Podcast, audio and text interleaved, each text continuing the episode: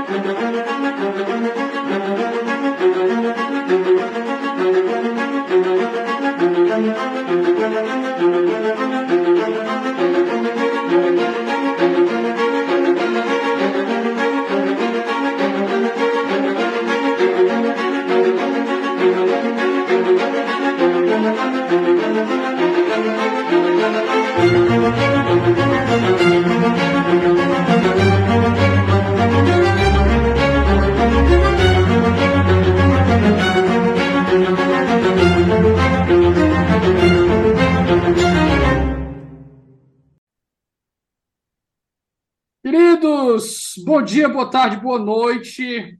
Nosso primeiro episódio do ano. Estamos abrindo 2023 com uma entrevista que eu queria fazer há muito tempo. Vocês não têm noção do tempo que eu estou tentando cavar essa entrevista aqui, pessoal. Então vocês valorizem, porque essa entrevista deu trabalho para eu conseguir esse convite. Samuel, antes da gente dar um pontapé, por favor, se apresenta aqui para o nosso ouvinte. Meu caro, primeiro eu queria agradecer pela sua compreensão, foi muito gentil da sua parte esperar.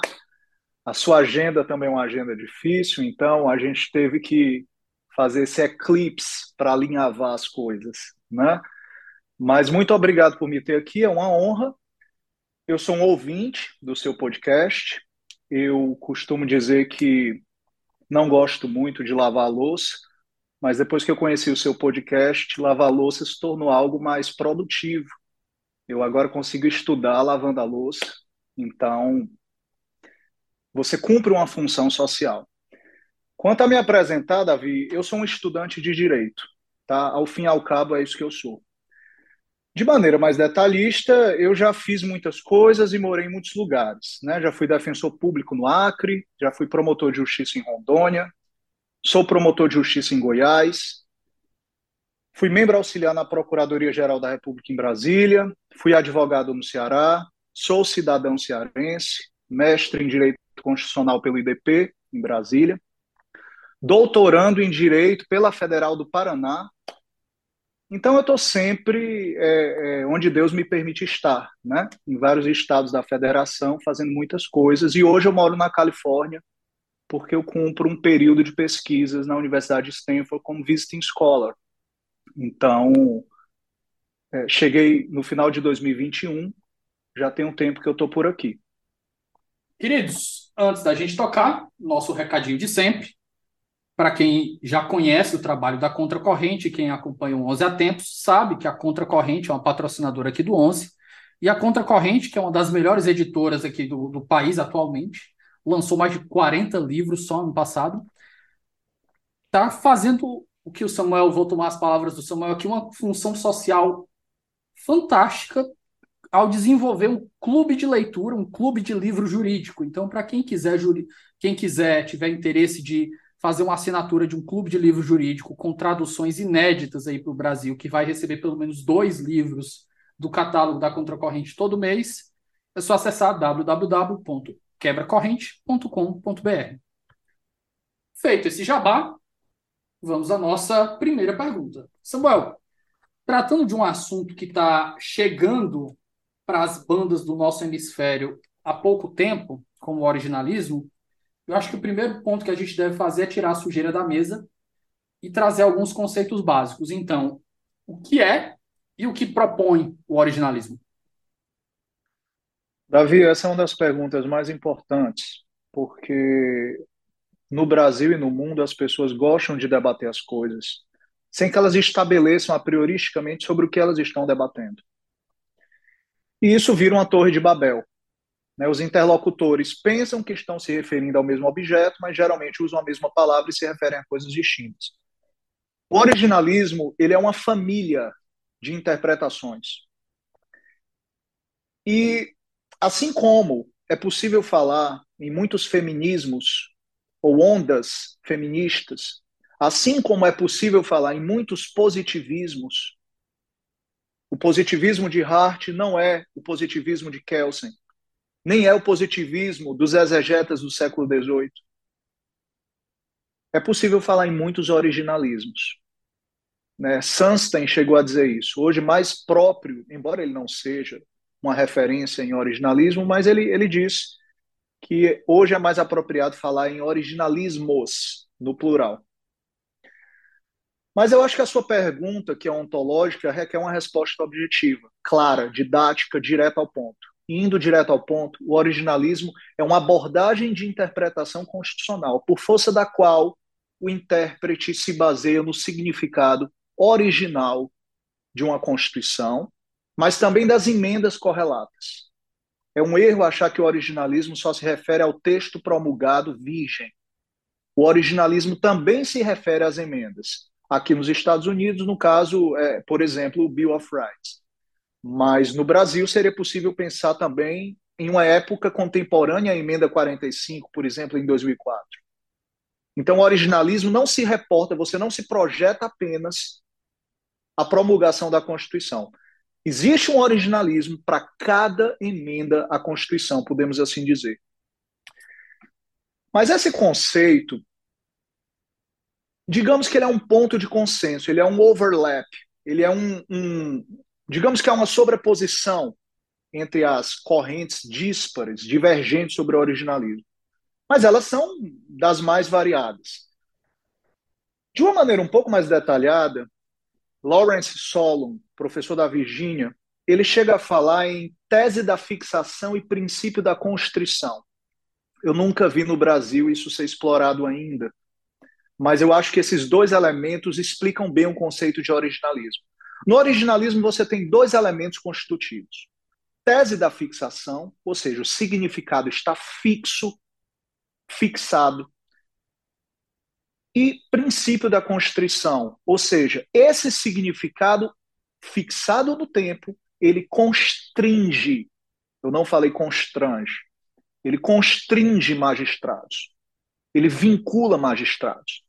Então, o originalismo, pelo menos no seu aspecto consensual, é, é você encontra isso em Barnett, na, nos escritos da Amy Barrett, do Lawrence Solon, Uh, de uma maneira geral, é possível dizer que o originalismo hoje se baseia pela tese da fixação e princípio da constrição. O significado foi fixado naquele momento, ele não se altera, e esse significado é autoritativo, ele é vinculante, ele constringe magistrados.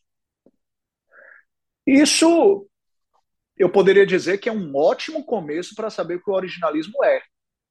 Mas eu vou pedir licença, Davi, se você me permite, para aproveitar a sua audiência tão seleta, e aqui eu digo qualitativamente, não quantitativamente, porque quantitativamente ela é enorme, mas ela é seleta qualitativamente, para dizer aquilo que o originalismo não é.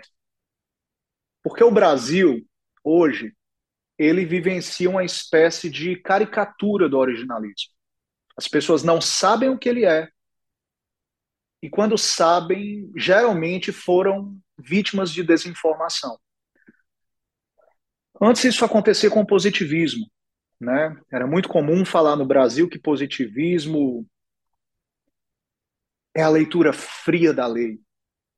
Né? Positivismo é a lei seca, como se existisse lei molhada ou úmida ou qualquer coisa que o valha. Positivismo é la bouche de la loi, como diriam os exegetas do final do século XVIII. Isso é uma caricatura, isso é um estereótipo, isso é uma estigmatização. Hoje, a gente vê que o originalismo é tratado de uma maneira muito parecida. É, tem um diálogo que me parece muito ilustrativo, ele foi travado na Comissão de Constituição, Justiça e Cidadania do Senado Federal. O senador Marcos Rogério suscitou uma pergunta ao pretenso ministro, na época, Cássio Nunes Marques. Isso recente, então? É o ministro. Recentemente. O ministro Cássio estava sendo sabatinado no Senado e o senador Marcos Rogério, de quem eu gosto muito, eu fiz mestrado com o senador Marcos Rogério. É, aqui eu abro só um parênteses, eu conheci o senador Marcos Rogério quando eu era promotor de justiça no interior de Rondônia. Ele ia lá na minha comarca, é, conversar com a sua base eleitoral e sempre foi muito gentil. É um homem é, é, inteligente, que gosta de estudar. Mas ele é da área da administração, se a minha memória não me trai.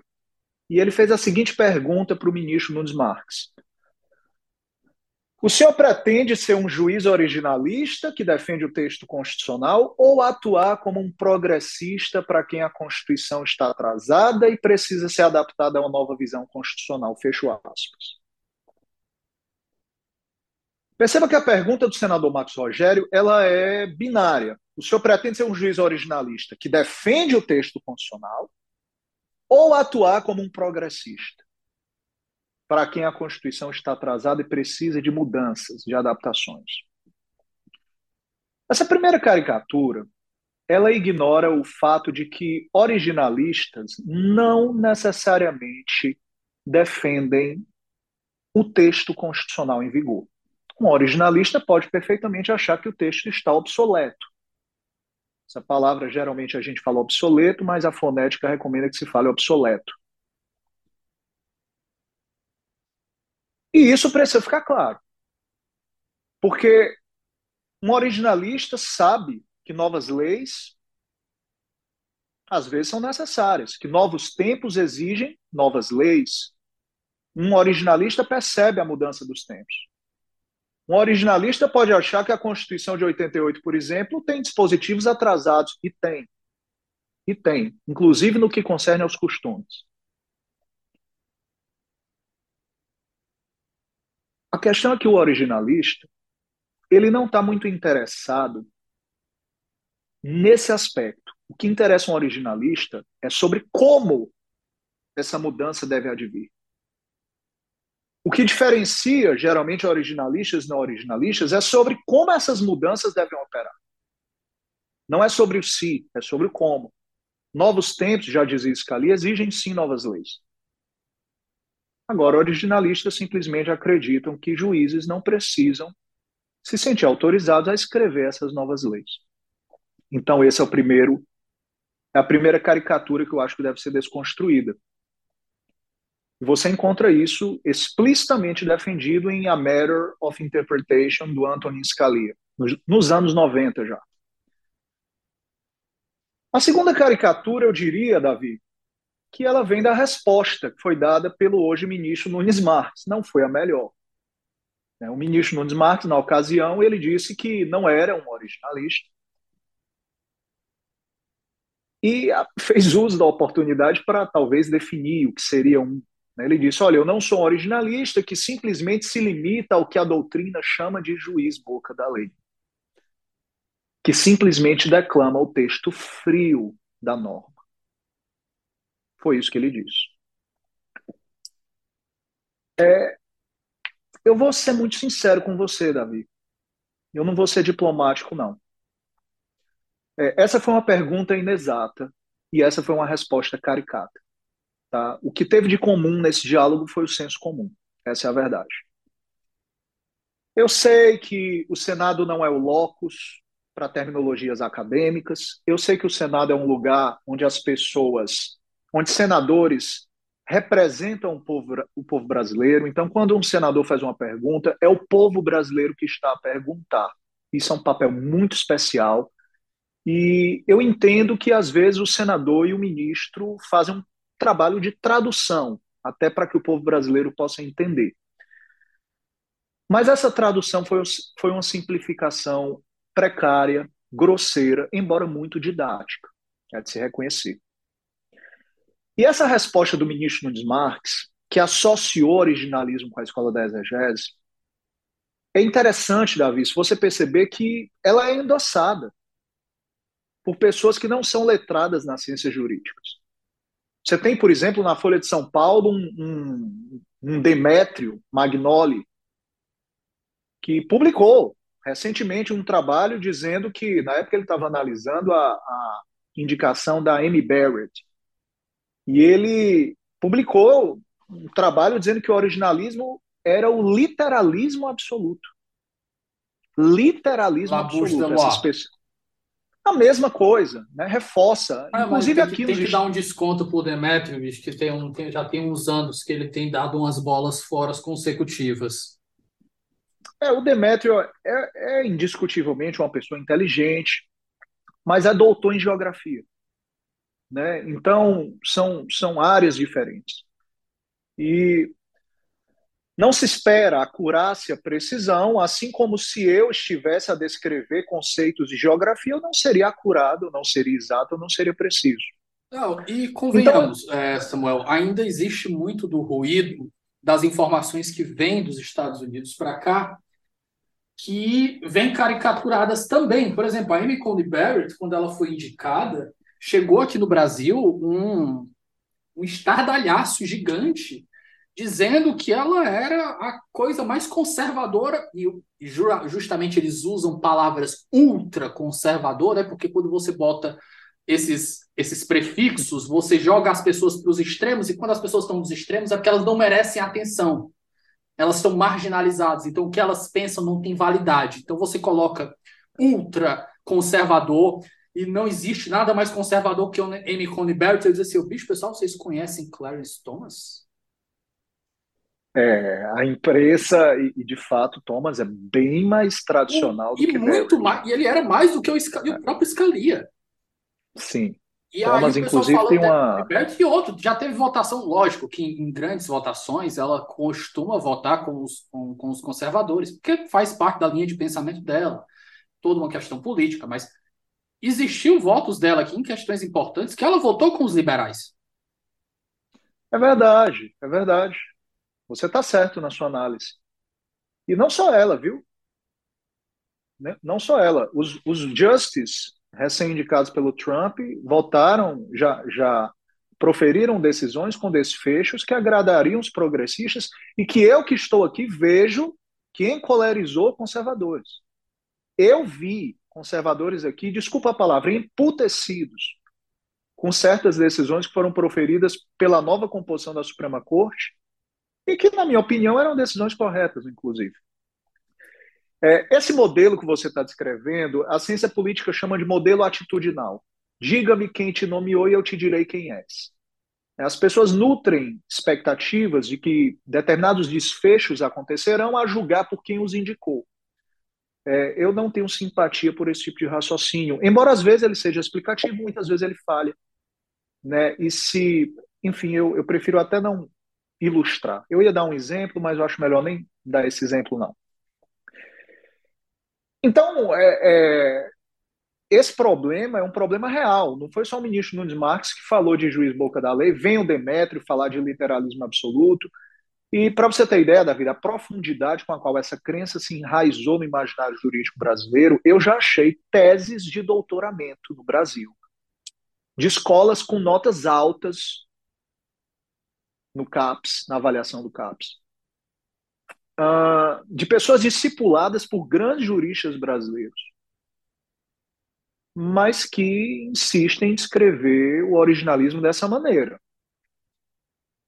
É, é, complicado, é bastante problemático, porque se o originalismo se confundisse com a interpretação literal, e eles dizem isso mesmo em algumas teses que eu já encontrei, Originalista algum aceitaria o Judicial Review. O Judicial Review não está escrito na Constituição dos Estados Unidos e originalistas não contendem sobre o Judicial Review. Originalistas não discordam, por exemplo, que a primeira emenda protege discursos proferidos na internet. E a rede mundial de computadores não está prevista na Constituição dos Estados Unidos. De modo que essa caricatura desconhece o, cara que diz isso no Brasil, é, ah, originalismo é literalismo. Ele não sabe, por exemplo, que o originalismo trabalha com uma categoria muito específica chamada implicaturas constitucionais. Inclusive, Implicaturas... Você me permite, eu acho que teve até uma piada da, eu acho que foi da Hillary Clinton com a Amy Coney Barrett, se não me engano, sobre o fato dela ser originalista. É, na época, eu acho que era uma questão relacionada aos direitos, as mulheres nem votavam.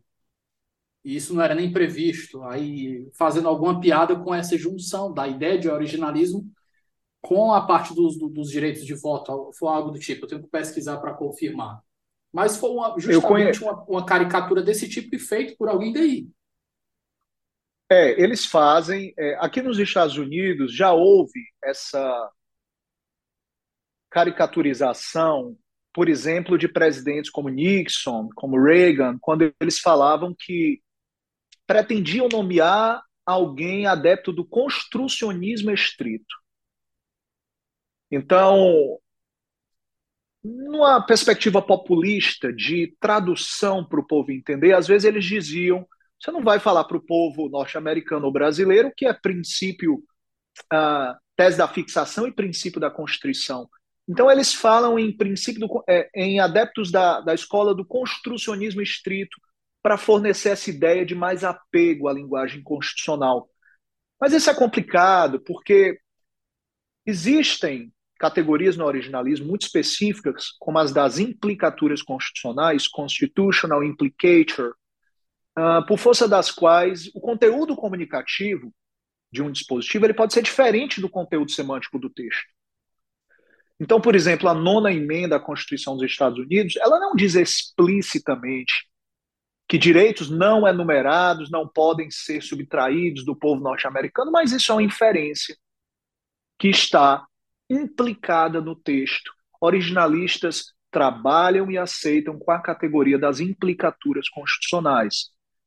A verdade, Davi, é que talvez esse exemplo possa ilustrar de uma maneira didática para quem está ouvindo. Se eu peço para você licença para passar, eu digo com licença, eu quero passar, e você me responde, pois não um exegeta do século XVIII não passaria. Porque você respondeu, pois não. Mas um originalista ouvindo o seu pois não, ele passaria, porque para o originalista o seu pois não significaria pois sim. Porque o public meaning, o significado público do pois não, à luz desse contexto, significa pois sim. Então, quando eu abro a Constituição brasileira no artigo 5 inciso 11, que diz que a casa é asilo inviolável e ninguém podendo nela penetrar, salvo flagrante delito, desastre, prestação de socorro ou ordem judicial durante o dia. Faz tempo que não dou aula de direito constitucional, mas a minha memória é essa. A palavra dia, se você transforma, se você deturpa essa palavra, você altera o significado da própria Constituição. Ao fim e ao cabo, o que uma Constituição é, é aquilo que ela significa. Uma Constituição escrita é aquilo que significa. E aquilo que significa não necessariamente é aquilo que está escrito. Por isso eu volto a dizer que o conteúdo comunicativo pode ser diferente do conteúdo semântico do texto. A Constituição fala casa, mas originalmente isso nunca deixou de compreender, por exemplo, compartimentos fechados não franqueados ao público ou estabelecimentos comerciais, ou quartos de hotéis, ou garagens, ou escritórios. Então, essa vulgata, essa associação entre originalismo e literalismo, ela é tão precisa quanto é descrever o positivismo normativista de Kelsen ou de Hart. Como se fosse a escola da exegese do século XVIII. Tá? Ela, ela fala, ela diz muito sobre quem a descreve em termos de familiaridade com a teoria do direito. Eu diria que talvez mais duas caricaturas muito comuns sobre originalismo, que é confundir o significado original com o alcance original. Essa é muito frequente. As pessoas insinuam que o originalismo só teria lugar, que o significado da Constituição só teria lugar nas hipóteses a prioristicamente antevistas pelos constituintes. Então, por exemplo, você tem um constituinte brasileiro ou um founder norte-americano, se ele não previu aquele dado fato da vida, a Constituição não alcança aquele dado fato da vida. É, isso é engraçado, porque o ser humano não tem dons premonitórios. O ser humano não consegue imaginar o, o que vai acontecer no futuro. Deus vê, o ser humano não vê. E eu, a primeira vez que eu vi um originalista, Davi, foi na Flórida, há alguns anos. Eu fui apresentar um trabalho de direito constitucional e eu confesso que eu fiquei um pouco chocado. Eu nunca tinha visto um ao vivo, eu só tinha lido sobre eles. E eu estava esperando um Uber, um táxi, eu não lembro, com um senhor de Georgetown. De repente ele olha para mim bem sério e diz assim: O que Thomas Jefferson diria sobre o Facebook? Eu, eu olhei para ele, eu pensei, não, deu um pane assim na minha cabeça. Eu pensei: esse cara, como se diz lá no Ceará, esse cara tá frescando com a minha cara. Esse cara tá, ou paulista diria, tá me tirando, né? É sério, esse cara não tá me sacaneando, não? É, esse cara realmente quer saber isso? Depois eu entendi que era uma piada dele. Ele estava tirando onda com a minha cara. Mas a verdade é que os framers, os, os constituintes, eles não conseguem vislumbrar o futuro. Eles não sabem, por exemplo, eles não.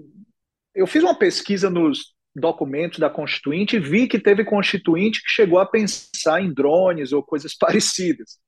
Mas a verdade é que a nossa é de 1987, né? 88. Começou em fevereiro de 87 até 88. A deles não, é de 1787 e 1789, quando foi ratificado. Então eles não conseguiam ver o futuro. E aí surge, claro, essa primeira piadinha infame. Né? Ah, mas como é que eu vou aplicar o originalismo hoje para celular, para computador? Mas, Davi, se você estudar os originalistas da primeira onda, Bork, Justice Rehnquist, Edwin Mies terceiro. Aqui já vai minha, minha pergunta, que eu acho que já vai fazer um link com o que você está falando, Samuel. As correntes do originalismo, né? Que você falou, são originalismos originalismos. Você tem várias, e no Brasil as pessoas não as conhecem. Né? A primeira corrente originalista da primeira onda de Robert Bork, Edwin Mies III, que era o Attorney General do Ronald Reagan, uh, Justice Rehnquist, Lino, uh, Berger, esses caras eram da primeira onda. Eu chamo, na minha tese, de originalistas old school. São aqueles caras da velha escola, né? eles admitiam a incidência do texto constitucional para hipóteses não antevistas. Isso não era controvérsia entre eles. Já na segunda onda, o originalismo do public meaning, do Scalia, que ele chama de textualismo, ele já sustentou, por exemplo, Scalia sustentou na Suprema Corte dos Estados Unidos que a primeira emenda se aplica a videogames, Davi. Eu estou morando na Califórnia, tinha uma lei da Califórnia que proibia videogames violentos, porque supostamente é, favoreceria a, a psicopatas, sociopatas, pessoas violentas, e não me cabe afirmar ou infirmar esse nexo etiológico. Não é papel meu, diante de incertezas empíricas, arriscar um palpite. A questão não é essa. A questão é se isso está em conformidade com o significado original da Constituição. E o Scalia defendeu que a primeira emenda protegia videogames. Perceba que ele não queria, com isso, abrir a cabeça de James Madison para saber se ele pensou em videogames. Ele queria, e quem diz isso é um professor de Princeton, Whittington. O que se quer, o que o originalista quer fazer em circunstâncias como essas, é identificar o princípio que norteou James Madison naquele momento. E se esse princípio é aplicado aos dias odiernos, é, eu tenho certeza que os founders nunca imaginaram se essa alternativa lúdica dos games estava à disposição das gerações vindouras. Originalistas não conhecem smartphones, ou não conheceram, mas se você se aprofundar na literatura, você vai ver que a quarta emenda, que veda buscas e apreensões desarrazoadas, segundo originalistas, se aplicam a novas tecnologias como celulares. Então, Davi, poucas pessoas no Brasil estão familiarizadas com isso, e aqui eu preciso ser justo. eu encontrei uma pessoa no Brasil que explicitou isso de maneira muito técnica e honesta. E essa pessoa se chama ministra Rosa Weber. Eu achei uma decisão da ministra Rosa Weber, em que ela, com muito acerto, e a ministra é uma grande juíza e o seu corpo de assessores também é muito preparado, mas ela colocou que realmente os originalistas não se opõem à aplicação do Bill of Rights às novas tecnologias. Então, é uma minoria. A maioria ainda pensa que, que é necessário abrir a cabeça do constituinte e tentar ver o que tinha lá e que se ele não previu, a norma não se aplica. Em suma, as pessoas confundem significado original com alcance original.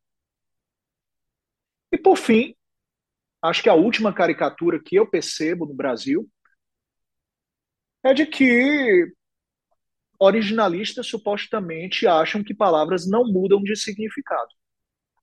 Ah, se você é originalista, você acha que as palavras não mudam de significado. É claro que elas mudam. A linguística diacrônica estuda essas mudanças.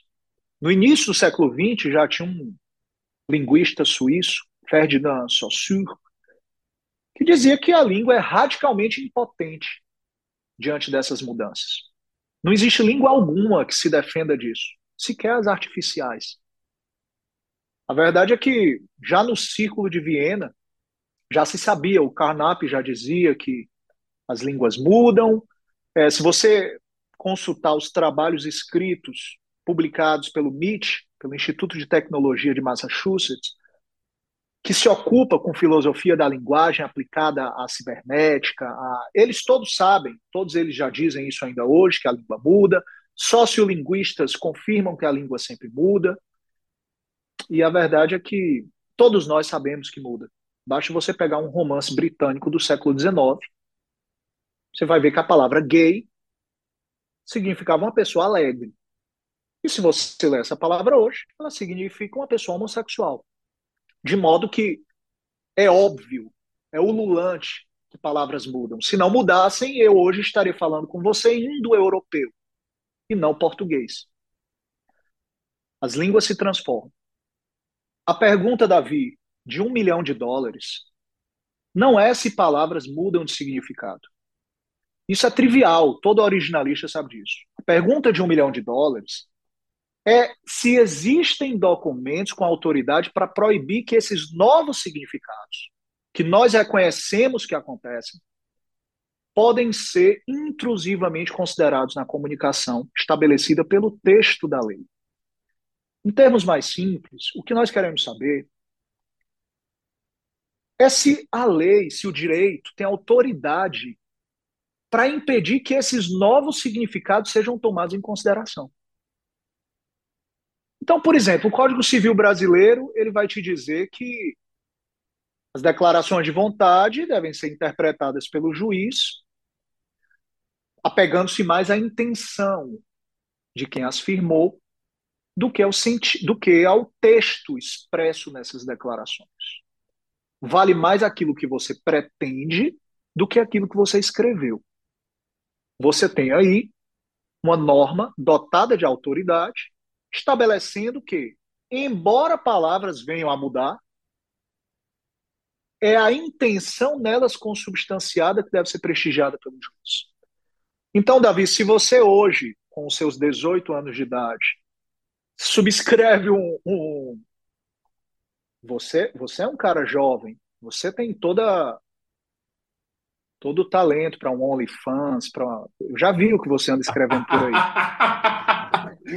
Ninguém pode nem mais fazer as piadas. É porque os livros estão caros. A gente tem que pensar em alternativas para financiamento, Samuel.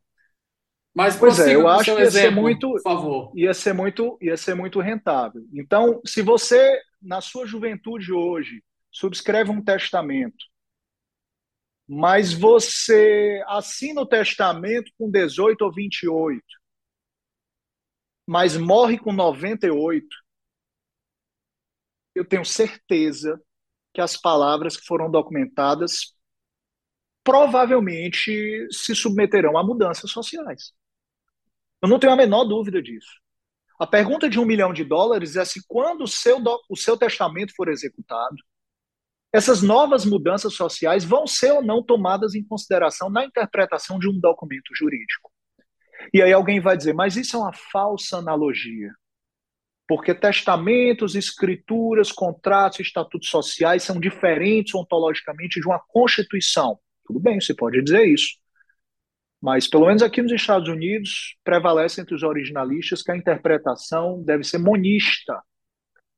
Ela é a mesma para todos esses documentos. Não existe uma interpretação para a Constituição e uma interpretação para documentos jurídicos de outra natureza. Eu não pretendo me aprofundar nesse aspecto. Eu falei sobre isso em uma aula que eu ministrei na Escola Superior do Ministério Público da União. Lá eu verticalizei isso. Mas o que eu quero dizer é: existem sim documentos jurídicos com autoridade para impedir que novas mudanças de significado que acontecem sejam levadas em consideração na interpretação. E a partir do momento que você encontra alguns documentos jurídicos e leis com essa autoridade, a questão passa a ser apenas de descobrir quais são as demais. E aí eu pergunto: será que, uma Constituição tem autoridade para isso? Eu tenho certeza que você conhece, por exemplo, a Convenção Internacional sobre os Direitos das Pessoas com Deficiência.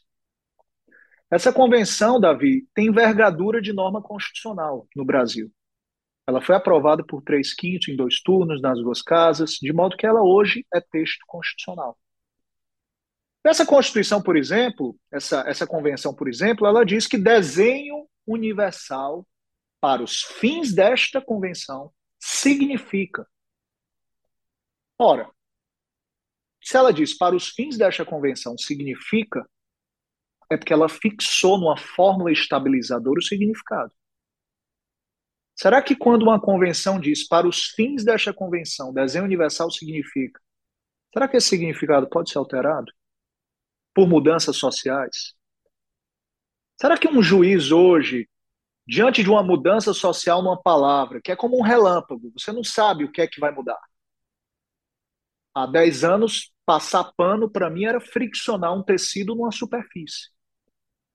Hoje, os jovens dizem que passar pano é você ser complacente com os erros de terceiros. Odeio essa expressão. Fulano está passando pano. Aliás, na minha época, passar pano era você vigiar enquanto alguém fazia uma coisa errada. Você dizia, passa os pano. Passa os pano era o cara que ficava olhando enquanto alguém fazia uma coisa errada. Hoje passar pano é outra coisa. Será que um juiz pode então se basear nessas mudanças para de repente interpretar a Constituição? Se você me disser que sim, isso é perigoso, porque é como um relâmpago. Você não sabe onde elas acontecerão. E se você me disser que não, é perigoso também. Porque aí você está dando poder demais ao juiz. Então, Davi, com isso, eu concluo dizendo que em qualquer lugar do mundo você tem que desconstruir caricaturas para entender o que é o originalismo. Qualquer lugar do mundo. Mas, digamos que nos Estados Unidos, pessoas leigas vacilam sobre o que é o originalismo, e mesmo assim nem sempre. Muitas sabem muito por uma questão de curiosidade cívica. Eu aprendi muito direito constitucional com um caminhoneiro de Connecticut. Mas no Brasil é pior, porque no Brasil não são só os leigos que desconhecem o que é originalismo. No Brasil, a professores que não estão familiarizados e que estão, inclusive, publicando trabalhos acadêmicos, deturpando o que é essa justa filosofia. Espera só um momento que a gente volta já. Pessoal, o Ouso Saber agora é parceiro do Onze Supremos. Para quem não conhece, o Ouso é uma das maiores plataformas de preparação para os grandes concursos do país. São mais de mil aprovações em concursos de defensoria pública, além de centenas de aprovações em provas de Ministério Público, magistratura e procuradorias. Para conhecer mais, é só acessar arroba Ouse Saber no Instagram. Samuel, feita essa introdução, essa que tirar a sujeira da mesa, próximo passo é você citou o Rehnquist, Bork e outras figuras da, da primeira onda dos originalistas aí. Eu te pergunto, em que ano e onde surge essa corrente, antes da gente entrar nas bases epistem epistemológicas e filosóficas dela? Ok. Uh, digamos que é possível falar em um renascimento do originalismo. Depois eu, eu vou explicar por que eu estou falando renascimento. Mas é possível falar em um, em um originalismo reativo. Esse originalismo reativo ele é posterior à corte de Warren, certo? Então, no início dos anos 70, mais ou menos, mas você já conseguia ver nos anos 60, no início dos anos 70 do século 20, atribui-se a um artigo chamado Neutral Principles, assinado pelo Bork. Acho que esse artigo é de 71, se a minha memória não me trai. Atribui-se a esse artigo seminal, digamos assim, a primeira onda do originalismo.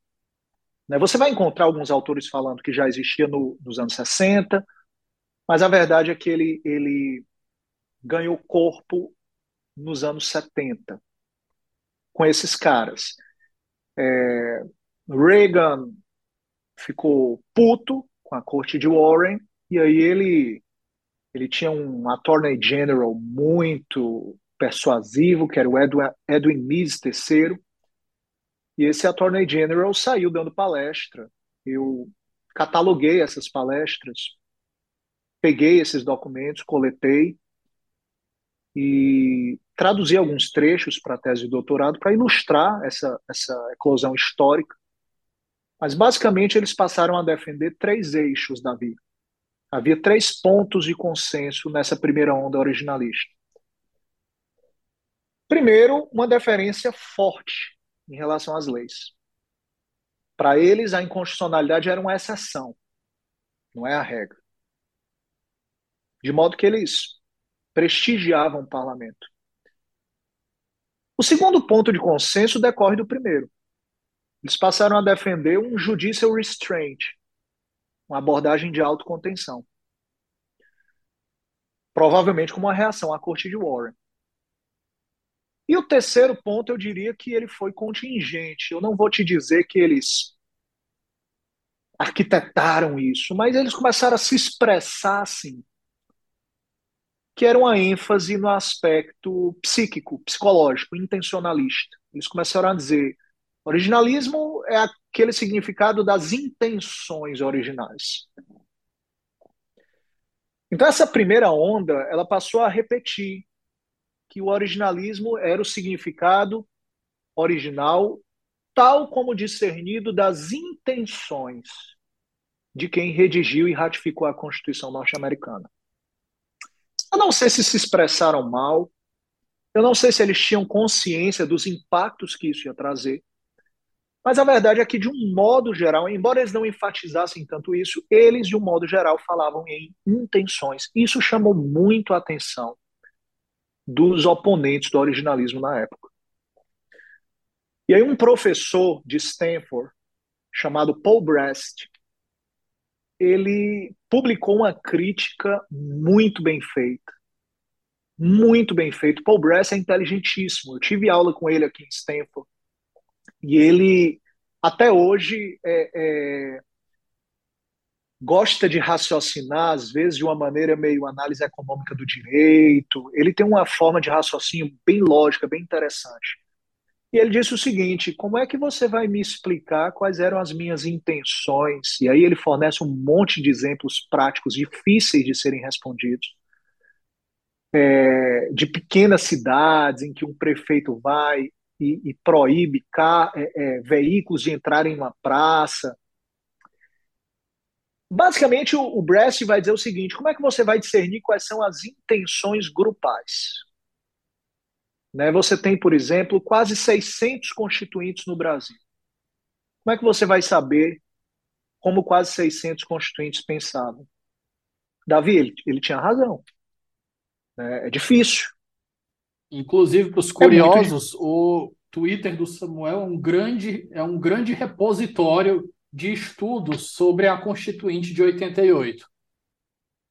Ah, eu gosto realmente de, de enfatizar esses documentos tão esquecidos, né? Eu, eu às vezes até entro em conflito comigo mesmo, porque às vezes num sábado à noite na Califórnia eu estou lendo o diário da Assembleia Nacional Constituinte É, às vezes eu me sinto um pouco excêntrico. Mas a verdade é que o Paul Brest, o Paul Brest, ele, ele suscitou essa questão das intenções grupais. Né? Ele falou: como é que você vai discernir? E aí, Davi, o professor Paul Brest ele tem toda a razão. A menos que você raciocine como uma prosopopeia, é, fica difícil, né? Você dizer, ah, o STF isso, a UFC aquilo outro, o Congresso aquilo, a Assembleia quis.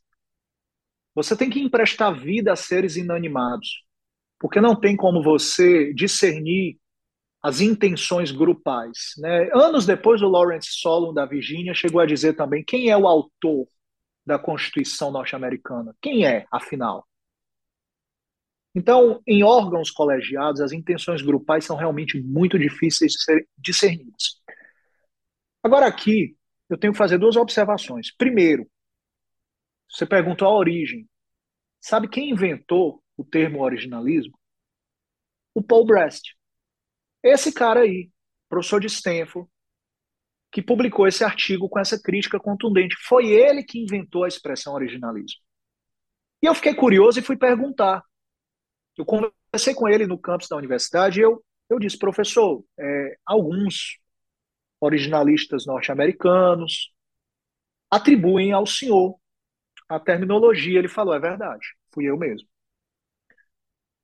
E aí conversei com ele, ele disse que depois dessa crítica que ele, que ele fez, ele parou de acompanhar o que foi produzido depois.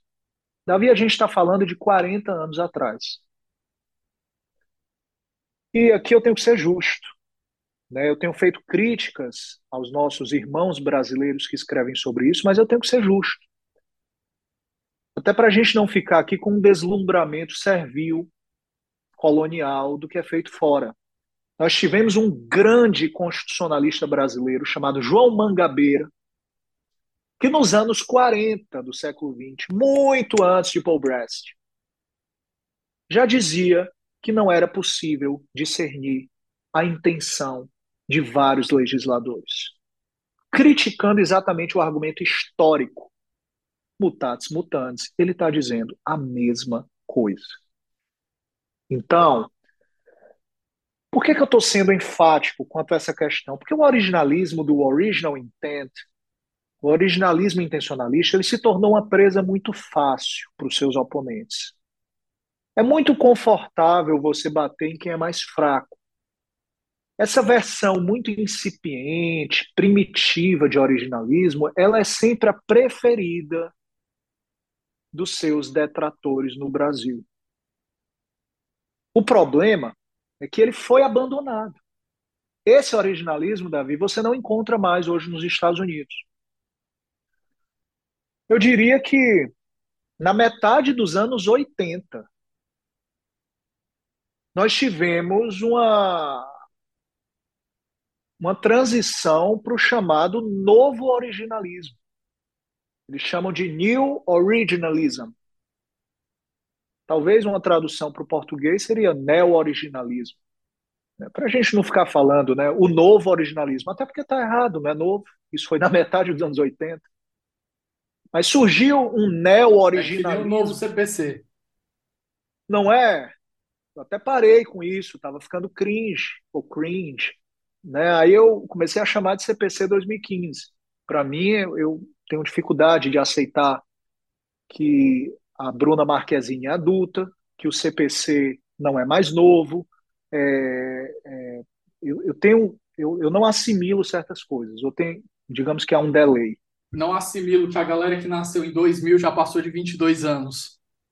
Ah, para mim, quem nasceu em 2000 é criança, é um absurdo. Eu tinha 15 anos, tinha namorada, como é que uma pessoa que nasceu em 2000? Enfim. É, é, 2000 era uma época, Davi, em que eu tinha que ligar para uma namorada e eu tinha que dizer: ah, boa tarde, seu Joaquim. A fulana está? Aqui é o Samuel. Isso, da escola. E aí o cara dizia, um momento, ele dizia, quem é Samuel? E aí passava para a garota. Hoje o cara manda um zap de madrugada e pede nudes. É, é, é, é tão absurda a diferença que eu acho pouco tempo para muita coisa, né? mas enfim. Né? Que não tem hora nem lugar. Né? Então, voltando para o neo-originalismo, o neo-originalismo surgiu no, na metade dos anos 80. Aí você tem um guarda-chuva. Scalia, Barnett, Lawrence Solon, Whittington e Michael McConnell, um dos principais expoentes. Foi chamado de, talvez, o corifeu do neo-originalismo é o Michael McConnell. Pelo menos assim, é, Whittington, que é um professor de Princeton muito prestigiado, ele chegou a dizer que o principal expoente dessa, dessa nova escola era o Michael McConnell, porque ela tinha uma pegada historiográfica. Michael McConnell é exatamente o meu supervisor em Stanford. Ele foi cotado para a Suprema Corte dos Estados Unidos na última década, deu bolsa para o Barack Obama em Chicago, começou em Chicago, e depois ele se tornou o diretor do Centro de, de Estudos Constitucionais de, de Stanford, Centro de Direito Constitucional. E ele é, é, Eu acho que todo justice que vai ser sabatinado, todo pretenso justice, estuda um artigo dele muito famoso que diz que Brown versus Board of Education foi um resultado compatível com o significado original. É o artigo talvez mais extenso sobre isso. Ele discutia muito com o Dworkin, inclusive.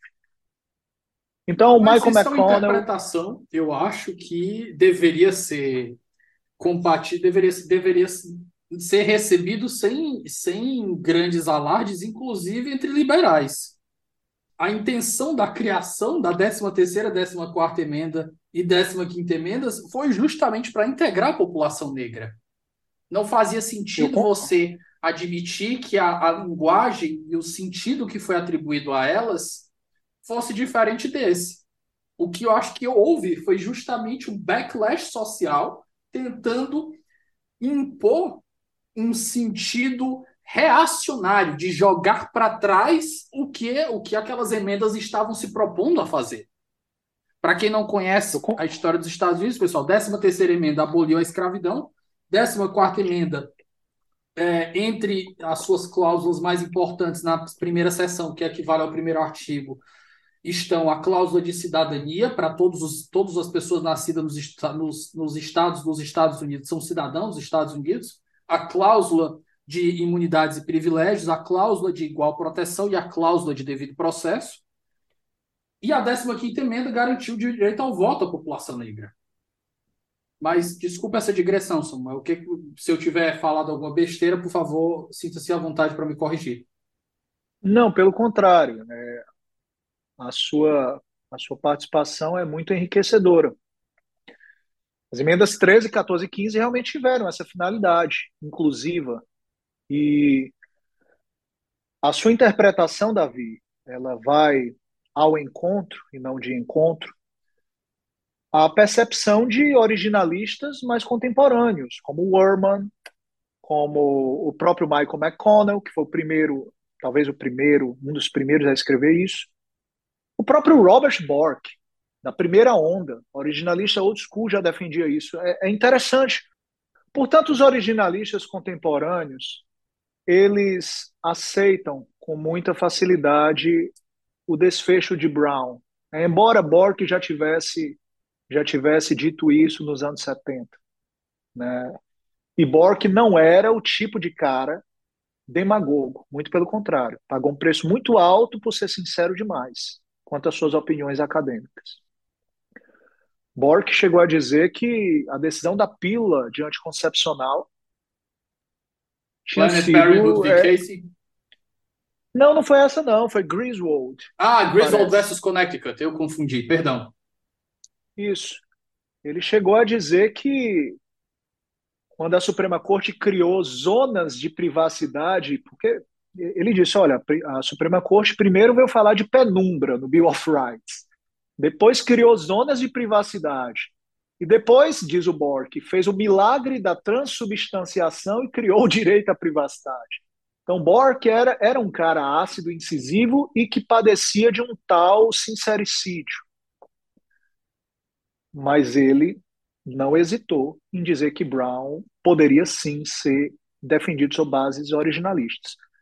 Alguns uh, mais antigos eu cheguei a encontrar, de fato. Eles questionavam até porque no Distrito de Colômbia havia segregação nas escolas, né, mesmo na época das emendas. Então, eles consideram que esse costume contemporâneo à emenda seria um argumento forte.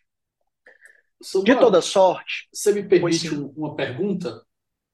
Claro, Quando você falou do Bork aí sobre a, a criação do direito à privacidade, é, em, primeiro em minor versus acho que é minor versus não é more versus City of East Cleveland.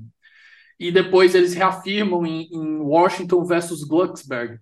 Eles reafirmam aqueles critérios os standards para você reconhecer direitos que através da cláusula de devido processo, da interpretação do devido processo substantivo, que tem proteção constitucional, apesar de não estarem na Bill of Rights.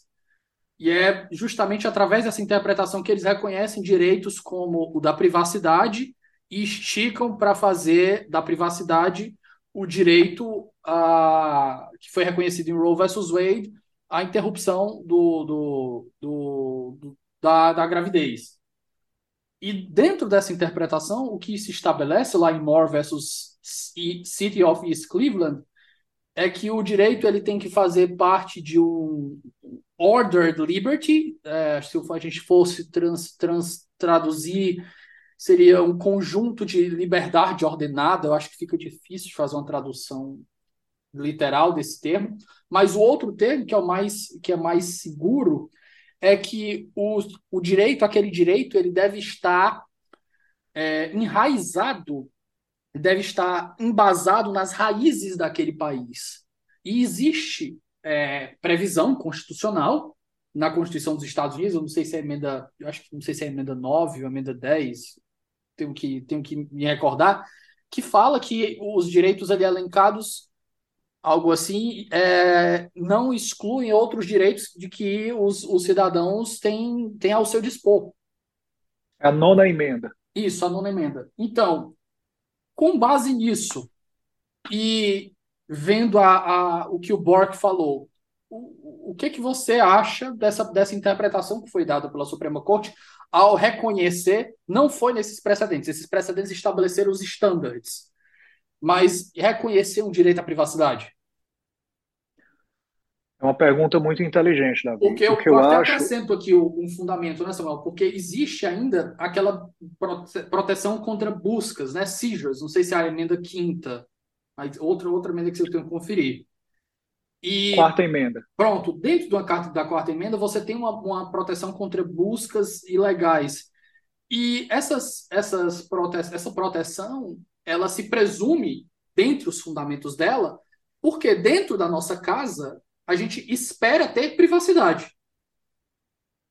E daí é um, alguns dos fundamentos que constroem esse direito aí com base numa, numa teoria de devido processo substantivo. Sem dúvida. Ah, o problema que eu vejo, Davi, não é o reconhecimento em si do direito fundamental não escrito à privacidade. O problema é o alcance que se atribui a esse direito, transformando em uma carta coringa que pode acomodar quase qualquer coisa. Por exemplo, dimensão substantiva do devido processo legal. Isso me remete a quando eu dava aulas de direito constitucional, a gente está falando do inciso 54 do artigo 5. E se a minha memória não me trai, não costuma trair, diz a Constituição: ninguém será privado da liberdade ou dos seus bens sem um devido processo legal. Então, ninguém será privado nem da sua liberdade, você não vai ser preso, nem dos seus bens, você não vai sofrer confisco, sem o processo juridicamente adequado. E eu era obrigado a dizer para os meus alunos em sala de aula que implícito nesse inciso estava o princípio da proporcionalidade de matriz germânica ou razoabilidade de matriz norte-americana. Os meus alunos ficavam me olhando, eu ficava com a sensação de que eu não estava sendo muito sincero, e eu comecei a me incomodar, eu comecei a ficar incomodado porque eu não enxergava isso não. Eu lia o INCI 54 e eu pensava, bem, eu não consigo ver implícito aqui nada de princípio da proporcionalidade. Mas eu estou repetindo o tempo inteiro para eles e elas que, que existe. Até que um dia eu fui mais sincero e disse: desculpa, eu não vejo. Mas o Moreira Alves vê.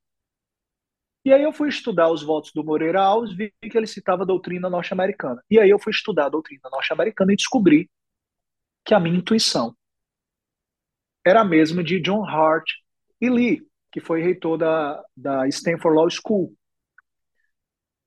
Ele chegou a dizer que devido ao processo legal substantivo era como brancura preta.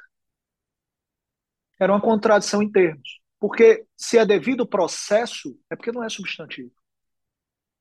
Então, devido processo legal é necessariamente uma expressão adjetiva, não substantiva. Inclusive, o devido processo substantivo foi utilizado para fundamentar as decisões da era Lochner. E digo mais, Dred Scott. Dred Scott foi o primeiro, talvez, a deturpar. E aí o Scalia diz, e não é um bom parentesco. A decisão mais infame da Suprema Corte dos Estados Unidos. E é verdade o que você falou sobre a era Lochner. O Bork fala isso também. Então, o que eu quero dizer com isso é: o problema, às vezes, não é exatamente você reconhecer um direito constitucional à privacidade. O problema é o que você faz. Você cria um buraco negro ou um chapéu daquele mago do, da caverna dos dragões, de onde você mete a mão e saca qualquer coisa. Né? Eu, por exemplo, já vi gente tentando fazer isso no Brasil. Veja, é altamente controverso nos Estados Unidos. Aqui nos Estados Unidos, esse papo de devido processo legal substantivo é controverso pra caramba. Tem gente que escuta isso aqui e não aceita. Mas já transplantaram para o Brasil e já queriam no Brasil ir mais longe, criando novos direitos. E quando direitos são criados, Davi, deveres também são criados. É muito bonito você falar em ampliar direitos mas as pessoas têm que lembrar que quando você cria um direito, você necessariamente cria um dever correlato. E você tem que lembrar, e aí eu me sirvo de Sunstein, que quando um direito é criado, um custo também é criado, porque direitos têm custos. Então pode ser romântico, utópico e quixotesco você falar em criar direitos, mas a verdade é que às vezes eu prefiro a realidade à concrase ilusão. Meu caro, o novo originalismo, então, ao contrário do antigo, ele se centrava em novas bases. Né? Essa galera dos anos 80, ele já tinha um raciocínio objetivista. É como se fosse um vírus mutante. Depois das críticas do Paul Brest, os caras aprimoraram e disseram: não, ninguém aqui quer saber de intenções, não. A gente quer, na verdade, saber qual era o significado público original do texto. Então agora você já tem uma matriz objetivista. Você não tem mais um originalismo subjetivista. Você tem um originalismo que se baseia no texto e não mais no que pensam sobre o texto. Porque somente assim, diria Scalia, você vai ter um governo das leis e não dos homens. E eu acrescentaria aqui, e das mulheres. Você é governado por leis, não por pessoas. Esse é o governo impessoal do Estado de Direito. É o Código Penal que te governa. Não é quem elaborou o Código Penal. Não é quem, é o que. Então importa mais o significado público original do texto, não quem redigiu esse texto. Esse ponto é crucial. Você muda o paradigma. E aqui já não há uma deferência forte em relação às leis. Tá? No novo originalismo, no neo-originalismo do, da metade dos anos 80, você já não tem mais uma postura de deferência forte. Você já não tem um judicial restraint. Esses caras, por exemplo, eles já defendem que você destrua precedentes, que você se desapegue a precedentes. Aqui não tem como eu aprofundar isso, mas eu proferi uma palestra esse ano é, foi numa conferência, na verdade, na, no Paraná, aqui da Califórnia mesmo. Eu gravei e ela está disponibilizada no YouTube. Eu tenho um canal onde eu posto algumas aulas e palestras. e ela se chama Originalismo e Precedentes. Se alguém achar que é interessante se aprofundar nisso, fica a recomendação. E por fim, essa nova corrente originalista, ela já aceita que nem sempre vai haver uma única resposta fornecida por evidências históricas. Isso é muito importante porque eles já trabalham com a construction zone, zona de construção, coisa que a anterior não fazia. Por que, que eu estou fazendo essa distinção? Porque no Brasil, Davi, digamos que os professores ainda dialogam com uma doutrina decaída.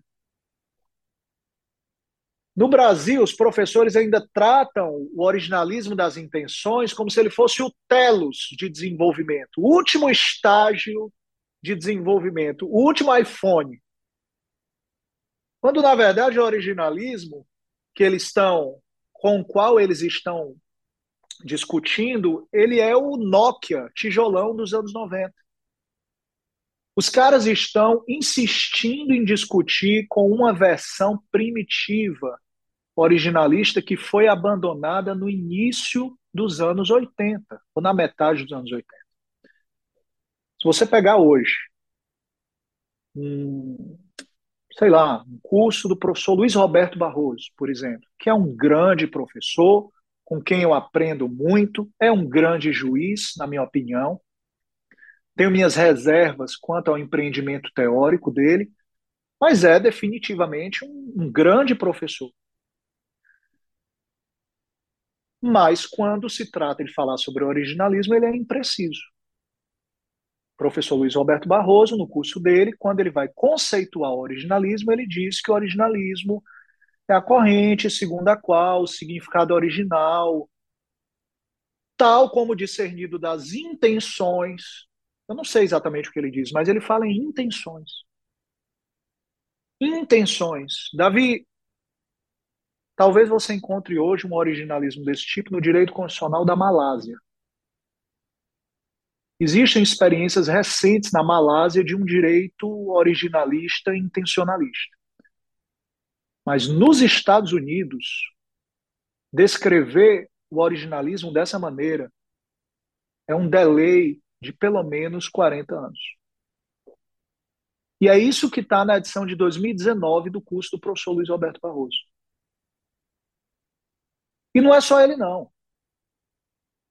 Professores discipulados por eles, grandes juristas, constitucionalistas de renome, alguns inclusive que foram meus professores, insistem muitas vezes em descrever o originalismo de uma maneira imprecisa, atrasada, desatualizada, deturpada. É, isso é complicado, porque quando você erra o ponto de partida, você erra o ponto de chegada.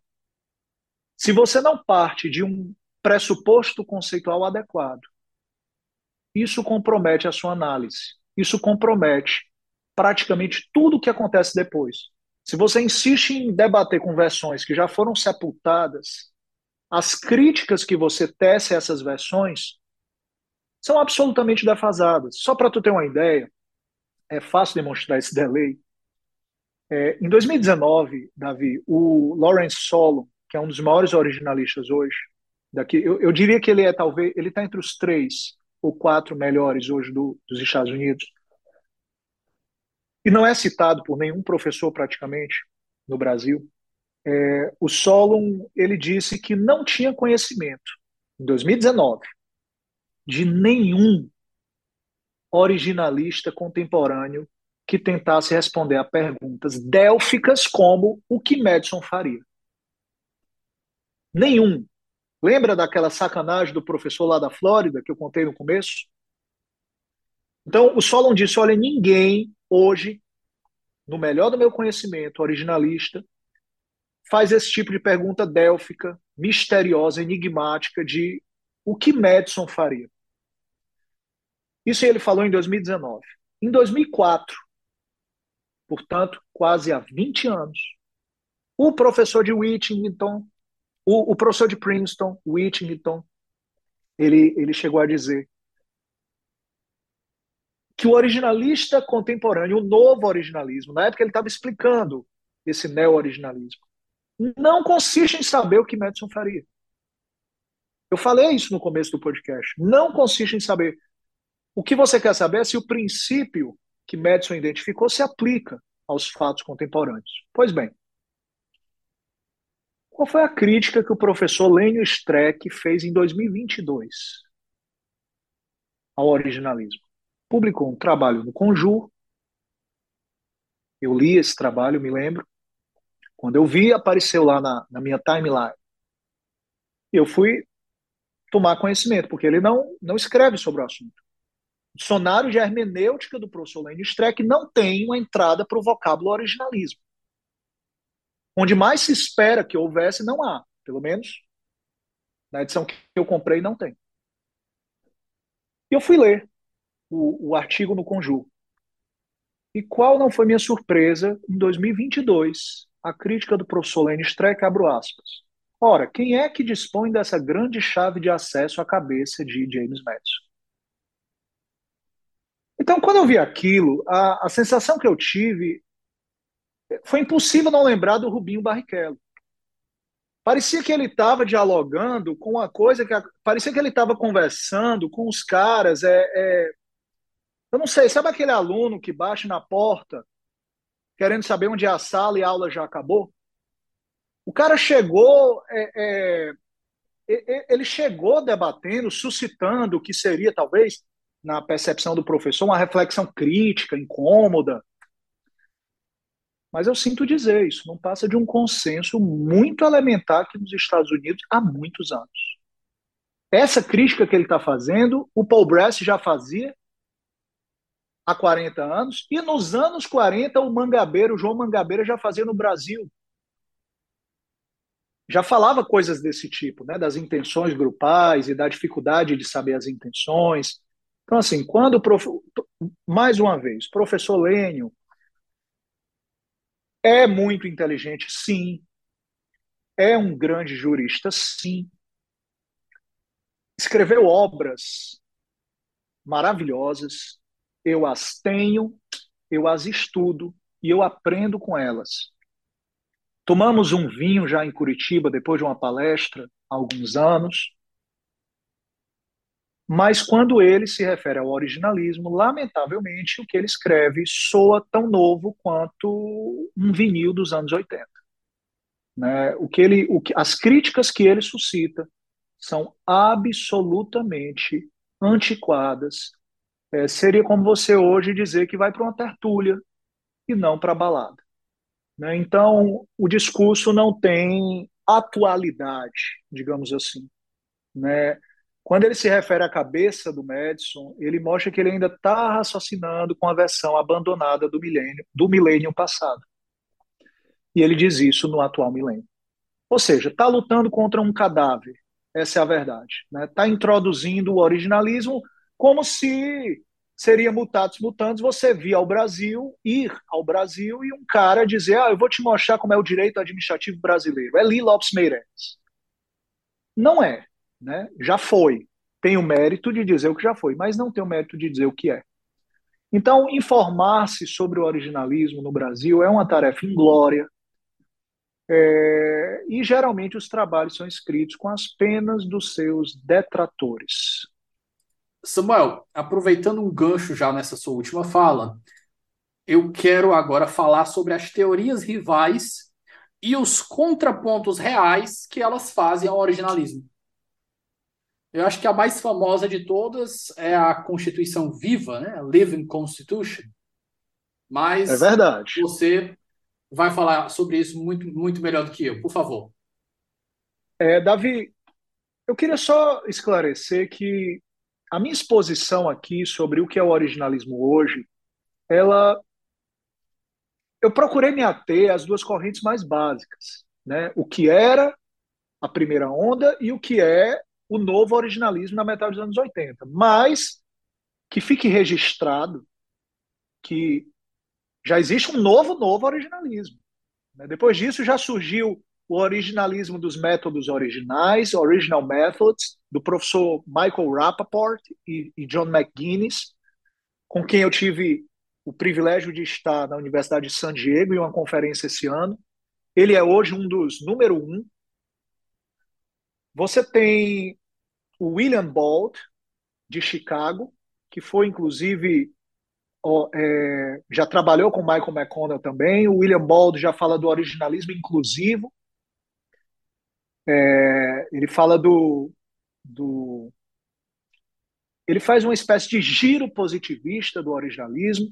Você tem o Jack Balkin falando de living, living originalism também. Inclusive, é o mais citado autor na área. É, ele, ele era realmente um dos caras mais citados. Hoje, o pessoal está discutindo muito o William Bald, né? muito mesmo. Pelo menos por aqui foi o, o que eu percebi. Will Bald de Chicago? Exatamente, exatamente. É o que cunhou é... o termo the, the, shadow, uh, the Supreme Court's Shadow Docket. Ah, ele usa essa expressão, né? Quando está discorrendo sobre precedentes e, e fala sobre a agenda da corte. Ele é um cara muito inteligente. Eu estive com ele também num, num evento esse ano. Inclusive, ele, ele emitiu uns pontos de vista que me deixaram muito intrigados. Depois eu vou ter que pesquisar um pouco. Né? Ele, ele, ele emitiu, emitiu uns pontos de vista muito interessantes sobre positivismo e originalismo.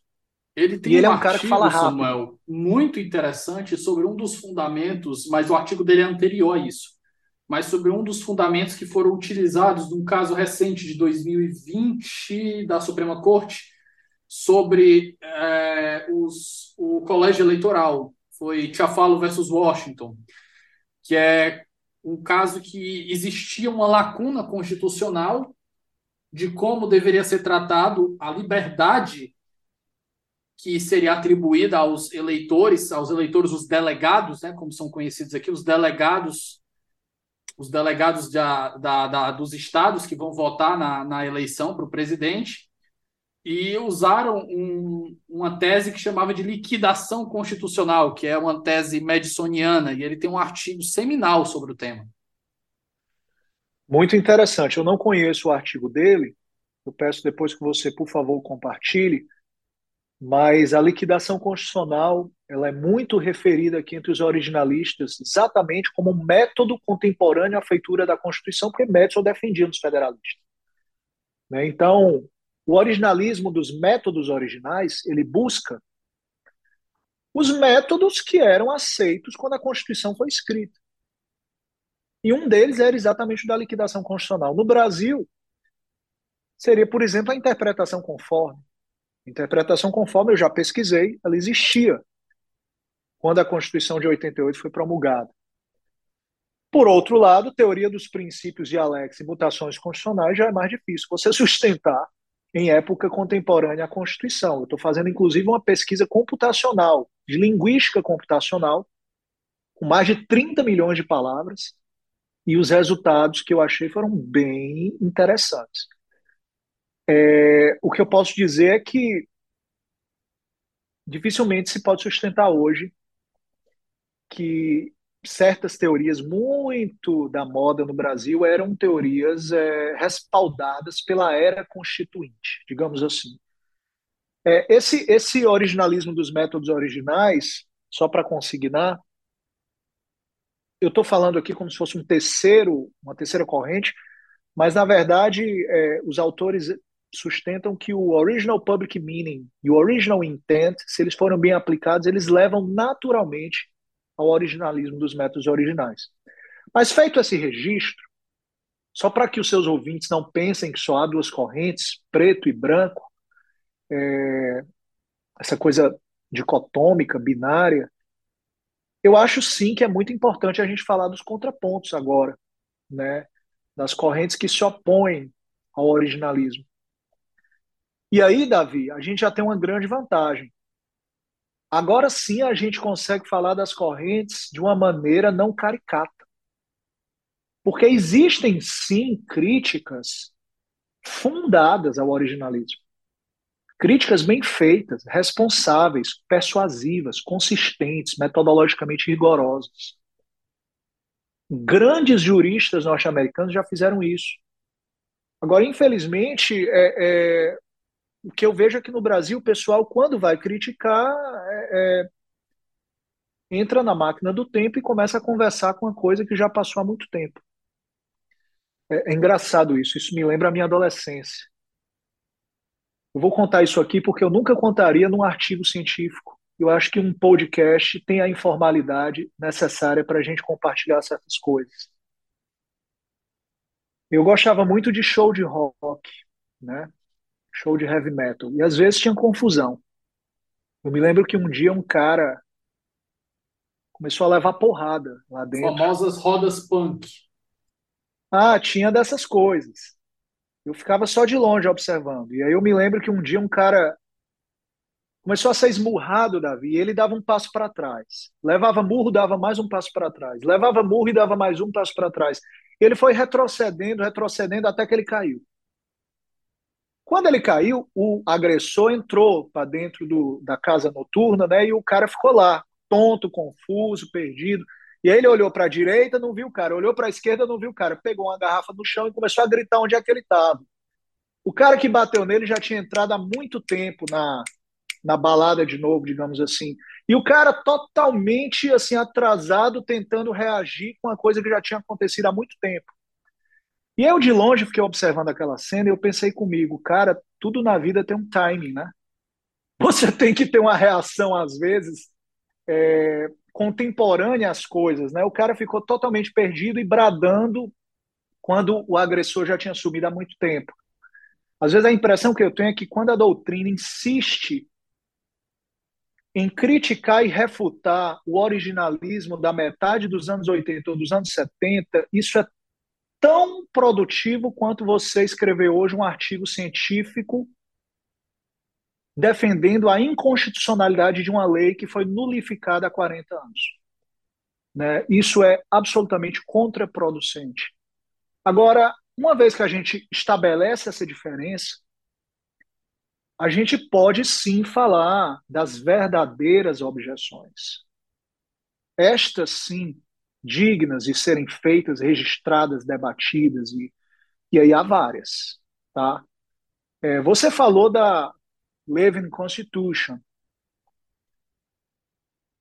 Tecnicamente, a doutrina da Constituição viva não é exatamente uma teoria. Né? Isso é dito, inclusive, aqui, inclusive pelos opositores do originalismo. É uma ideia que não é muito, digamos assim, estruturada em uma teoria, com hipóteses, com, com desenvolvida. Geralmente o pessoal da Living Constitution diz que a Constituição está viva, que os valores é, evoluem, mas tem algo nessa corrente que eu acho que merece realmente ser aprofundado, que é quando eles suscitam uma suposta impossibilidade do intérprete do presente discernir o significado do passado. Né? Alguns justices já disseram isso, e isso realmente remete a Gadamer, né? remete à filosofia, e eu acho que os originalistas norte-americanos pecam ao subestimar esse argumento. É, lamentavelmente, o, o norte-americano ele às vezes não gosta muito de estudar a filosofia da Alemanha, da França. No Brasil, a gente é mais permeável a essas coisas. Então, às vezes eu tenho uma certa dificuldade, eu fico até um pouco irritado, porque os originalistas daqui às vezes simplificam excessivamente algumas coisas, né? E esse esse argumento eu acho que ele não é enfrentado a contento. Dizem, né, que o passado não pode ser discernido no presente sem que seja deformado. É possível é possível a cognição impoluta do passado? Ou será que quem está no presente não consegue, de modo algum, entrar nesse túnel do tempo e examinar documentos históricos com os olhos do passado? Essa questão é uma questão em aberto na filosofia. Né? O que é que eu poderia dizer sobre isso? Eu não sei se você lembra de um quadro dos irmãos Van Eyck, né, de pintura flamenca, se eu não me engano. Eu acho que é belga, não tenho certeza. Mas hoje você tem historiadores que se baseiam nesse quadro dos irmãos Van Eyck para tentar entender a Idade Média. Hoje você tem historiadores que se baseiam em pinturas flamencas do Rembrandt para tentar entender a Idade Média. Você tem hoje, Davi, linguistas que estudam placas de bronze com línguas mortas decaídas, por exemplo, o umbro, uh, e decodificam. Conseguem extrair regras de gramática, um vocabulário mínimo. Eu encontrei livros desse tipo. Né? E você tem um corpus muito restrito. Às vezes você tem sete placas de bronze. E você, com somente sete placas de bronze, consegue entender costumes daquela época. Eu sei que muita gente, principalmente o pessoal do giro linguístico, da filosofia da história, do historicismo, eles vão dizer que essa cognição impoluta do passado pode ser deformante, pode ser impossível, mas eu acho que se você defender isso, que a gente chama de translation, você vai ter consequências muito graves. Por exemplo, eu tenho conhecimento que você, Davi, traduziu e no meu no melhor do meu conhecimento traduziu muito bem a entrevista com o professor Bruce Ackerman. Você traduziu, me parece, também a, a entrevista com o professor Mark Tushner. Eu traduzi a obra do Scalia. Até que ponto essas traduções são possíveis se se defende que a cognição do passado não pode ser impoluta? Até que ponto eu consigo ler, então, um texto do século XVI do Manuel da Nóbrega, dos jesuítas no Brasil? Até que ponto eu posso ler Dom Casmurro sem compreender a literatura da época? Eu não vou ser irredutível ao ponto de dizer que nada se perde. Sempre algo se perde na tradução. Os professores sabem disso. E os sociolinguistas costumam dizer que a tradução do gênero literário do poema e da poesia é a mais difícil. Se eu traduzisse Shakespeare, eu fracassaria.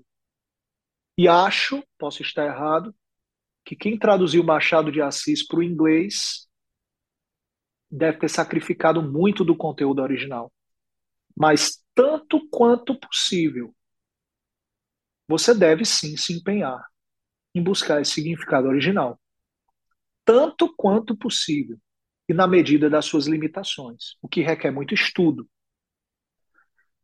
então, essa objeção do historicismo ela pode ser uma péssima notícia para o estudante hoje de história. Porque se ele se convencer de que toda interpretação dele é anacrônica, toda interpretação dele do passado será inexoravelmente feita com os olhos do presente. Talvez muito da sua pesquisa fracasse. Então, eu entendo que essa objeção ela merece ser levada a sério, merece ser pesquisada, mas ela é uma objeção que, inclusive, não é só endereçada ao originalismo, ela é endereçada a todo conhecimento produzido que se baseia em documentos históricos. E constituições são documentos históricos sobreviventes ao tempo. Mas aí o paleontólogo, o geólogo, o astrônomo, ele vai ter dificuldades também de se posicionar no tempo. E no Brasil essa dificuldade é diminuta, porque Mal deu tempo da Sandy e do Júnior crescerem e a Constituição, dizem, já mudou, de modo que de 88 para cá as coisas são bem curtas. Né? Os originalistas norte-americanos até riem quando eu falo. Eles dizem: ah, não, no seu caso é bastante direto, é bastante fácil. Né? Aqui a gente tem uma dificuldade um pouquinho maior. Digamos que se fosse um metrô, eu desço duas paradas depois, eles descem 20 paradas depois. Né? existe uma objeção também, Davi, ao, ao originalismo, que é a corrente do historicismo relativista. Né? Ela vai também tentar infirmar, dizer que você não vai. Elas basicamente dizem coisas muito parecidas, é, de que não há verdades históricas, não há uma zona mínima de certeza. Mas aí eu pergunto: será mesmo que não há um mínimo de verdade histórica, né? será que eu não posso dizer que o Holocausto aconteceu? Eu tenho certeza que aconteceu. Né? Aí a gente já começa a cair num negacionismo perigoso. num relativismo perigoso. Eu acredito, na verdade. Né? Eu acredito numa zona mínima de certeza. E eu acredito, Davi, que entre mim e ti há uma comunicação plausível. Eu acredito que você entende o que eu estou falando e eu entendo o que você está falando. E algo me diz que os seus ouvintes uh, me entendem também. Algo me diz que eu estou me fazendo compreender, de modo que essa filosofia que diz que interlocutores não se compreendem, que a comunicação é sempre mediada e que quando você se reporta ao passado você não vai entender jamais, é, eu acho um pouco preocupante. Né? Mas, de toda sorte, o desafio da translation, no caso brasileiro, é muito pequeno. E existe uma última objeção que eu catalogaria como muito célebre, que se chama aqui nos Estados Unidos de Law Office History ou eles basicamente querem dizer que juízes não são historiadores.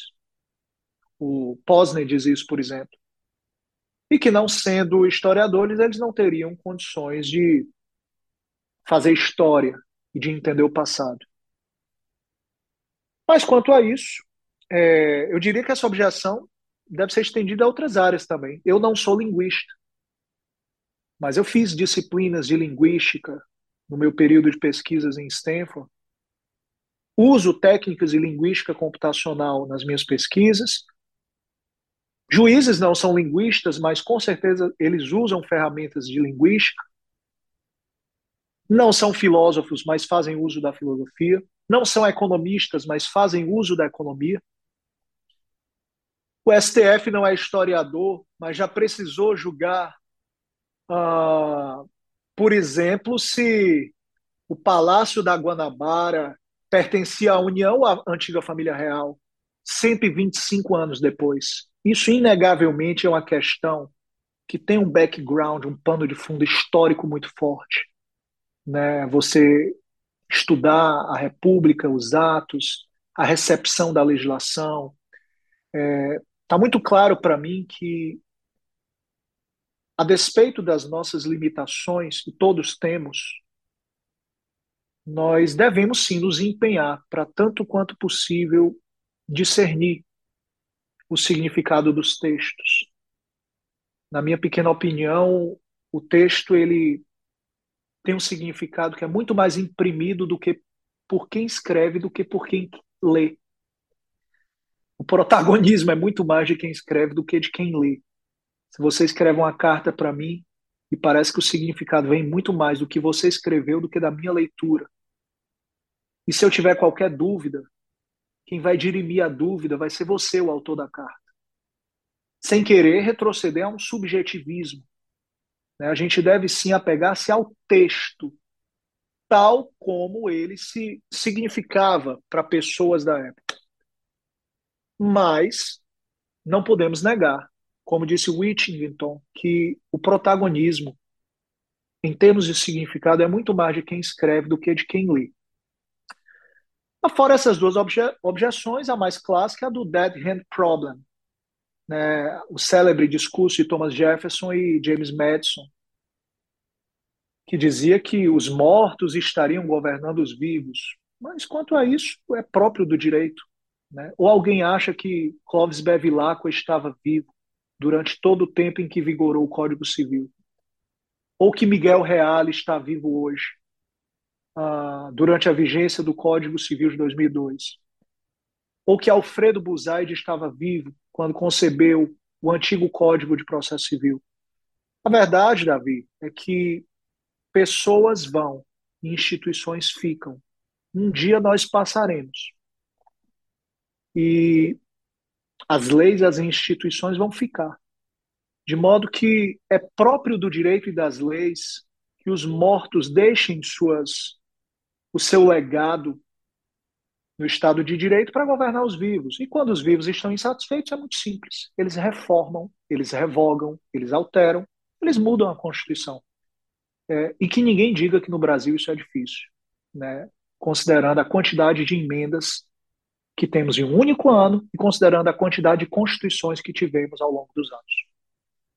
Caminhando para a parte final da nossa conversa aqui, é, lendo o, se a gente fosse traduzir, né, o perfis constitucionais, o constitutional persona do Sunstein, quando ele vai descrever os heróis, a gente consegue, trazendo para o Brasil, enxergar muitas figuras que adotam a, essa, esse perfil do herói, que é o cara que não quer ficar do lado errado da história, é o cara que está disposto a dar grandes golpes nas legislações para empurrar visões que são muitas vezes particulares à moral de quem interpreta.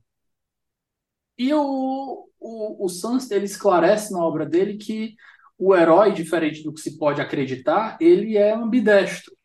O herói ele, tá, ele pode ser visto na esquerda e na direita. E os dois grandes exemplos que ele dá de heróis e a forma que ele diferencia, né? Ele diz que enquanto o herói progressista está sempre buscando a utopia, o herói conservador ele está sempre querendo restaurar o status quo. E ele fala justamente do Sunstein e do Thomas, que são figuras que, apesar de quererem ser vistos aqui, aqui lembrando... Sunstein e Thomas? Oh, desculpa, o, o Scalia e o Thomas, perdão. Ah, ok, ok. É, o, o Sunstein, ele, primeiro uma, uma observação rápida, né, que o, o perfil constitucional, quando ele descreve, é, o perfil constitucional tem três dimensões, é como a pessoa se enxerga, como ela quer ser enxergada e como os pares a enxergam. E quando ele vai falar sobre o Scalia e o Thomas, ele falam que são juízes que, em geral, querem ser vistos como soldados, que são aqueles que têm uma deferência ao legislativo, uma deferência enorme ao poder legislativo, mas quando as questões são financiamento de campanha, segunda emenda, né, que é o direito a armas, e tamanho e poderes do governo federal, eles são juízes que são heróis sem grandes, sem grandes é, restrições. Então, um dos grandes exemplos que é dado sobre esse heroísmo do Scalia é District of Columbia versus Heller, que foi uma interpretação que ele deu da segunda emenda da, dos Estados Unidos, ampliando o direito ao porte de armas e derrubando uma lei do, do Distrito da Colômbia, né, que é onde fica o estado, de, o, o, a capital de Washington. Sim. Então, eu te pergunto, Samuel, esse, lógico que um mau uso de uma interpretação por uma pessoa não vai é, fazer cair por terra toda uma teoria. Mas eu te pergunto, a partir dessas críticas, como é que um, um estudioso do originalismo as enfrentaria? É definitivamente um questionamento muito sagaz. A primeira coisa que eu diria, Davi, é que Heller, é, de fato, foi um precedente que contou com um judicial review mais agressivo. Isso é verdade. Uh, há muita polêmica em torno desse precedente, inclusive metodológica. Você tem abordagens originalistas diferentes, usando fontes diferentes, com recortes temporais diferentes. Mas o, eu acho que o ponto central em Heller é você entender que, ao contrário da primeira onda, em que havia uma ênfase no judicial restraint e na maior deferência às leis, os originalistas como Scalia da segunda onda ou do novo originalismo, eles já tendem a enfrentar com mais franqueza determinadas legislações. Né? O Scalia fez uma leitura da segunda emenda muito, digamos assim, baseada em evidências históricas. Ele entendeu nesse caso que a cláusula que diz, a cláusula que faz referência às milícias, não condicionaria a propriedade de armas para quem não é militar, para quem não está no contexto das milícias.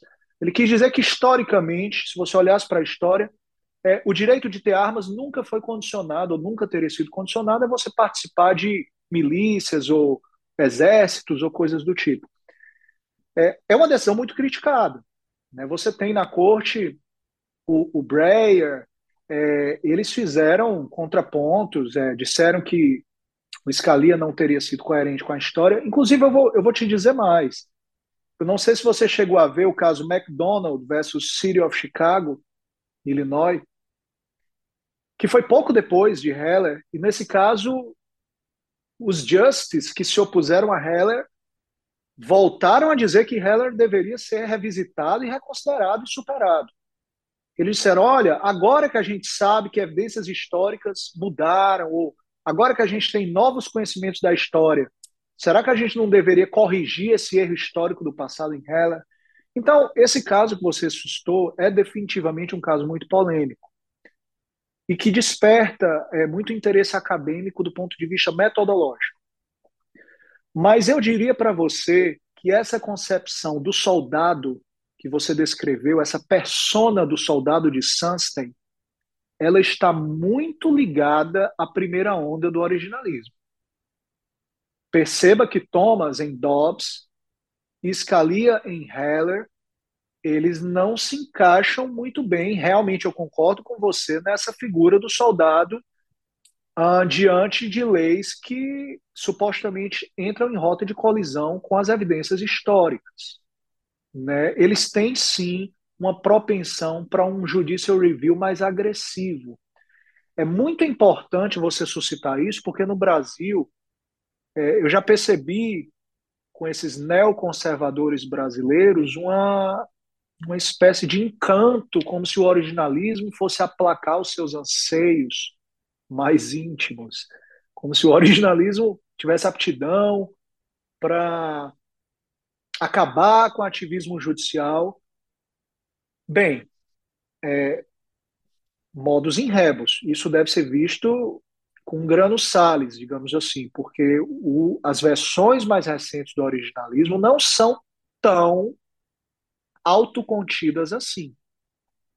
Né? Não são. Isso desde a metade do, dos anos 80.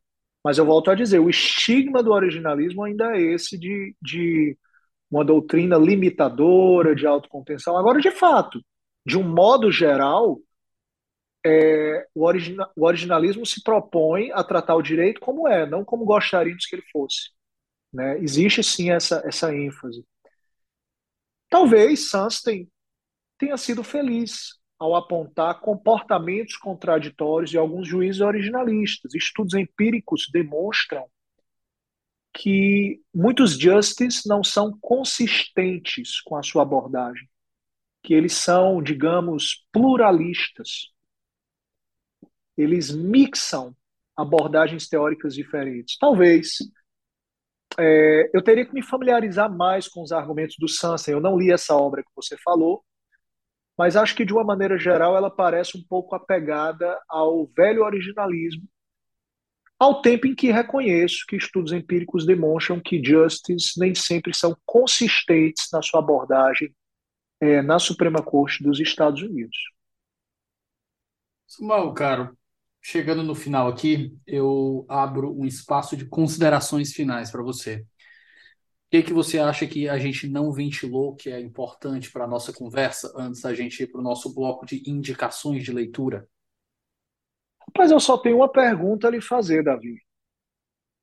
É, se você sentasse à mesa e não na mesa e recebesse um cardápio em um restaurante português com a seguinte iguaria: punheta de bacalhau, você pediria esse prato para comer aí no Ceará? Samuel, suas metáforas de quinta série me pegam sempre. Mas Rapaz, eu, se eu... fosse usando a, a linguagem brasileira, certamente eu evitaria esse prato. Pois é, eu fiquei muito, eu fiquei, eu hesitei bastante. Eu estava no curso de formação, fui para um restaurante português, pedi o cardápio e veio essa essa coisa exótica. Mas naquele momento, eu lendo o cardápio, eu pensei, bom, quem redigiu esse cardápio é um português. Eu suponho que isso deve ter um significado diferente em Portugal. Com a luz do significado original, imprimido por quem o registrou, eu suponho que deve ser um prato e, e, e pedir. E deu tudo certo. Eu quero dizer com isso que a linguagem humana ela deve ser lida e aqui eu não estou mais falando de direito constitucional, estou falando de comunicação humana. A linguagem humana ela deve ser, ela deve ser lida de um modo geral à luz do significado original. Né? A palavra punk no inglês shakespeariano significava prostituta. E eu tenho certeza que quem lê um romance shakespeariano e lê a palavra punk não vai, ou da era shakespeariana, não vai tentar imaginar uma pessoa de moicano que gosta de Sex Pistols. Senão você vai deturpar o significado original. Então, o um recado que eu deixo para quem está nos ouvindo é que é próprio da comunicação humana, não só de textos jurídicos, mas de tudo, você se basear no significado originalmente concebido. Isso não tem nada de misterioso. Samuel, querido, chegamos ao nosso bloco final.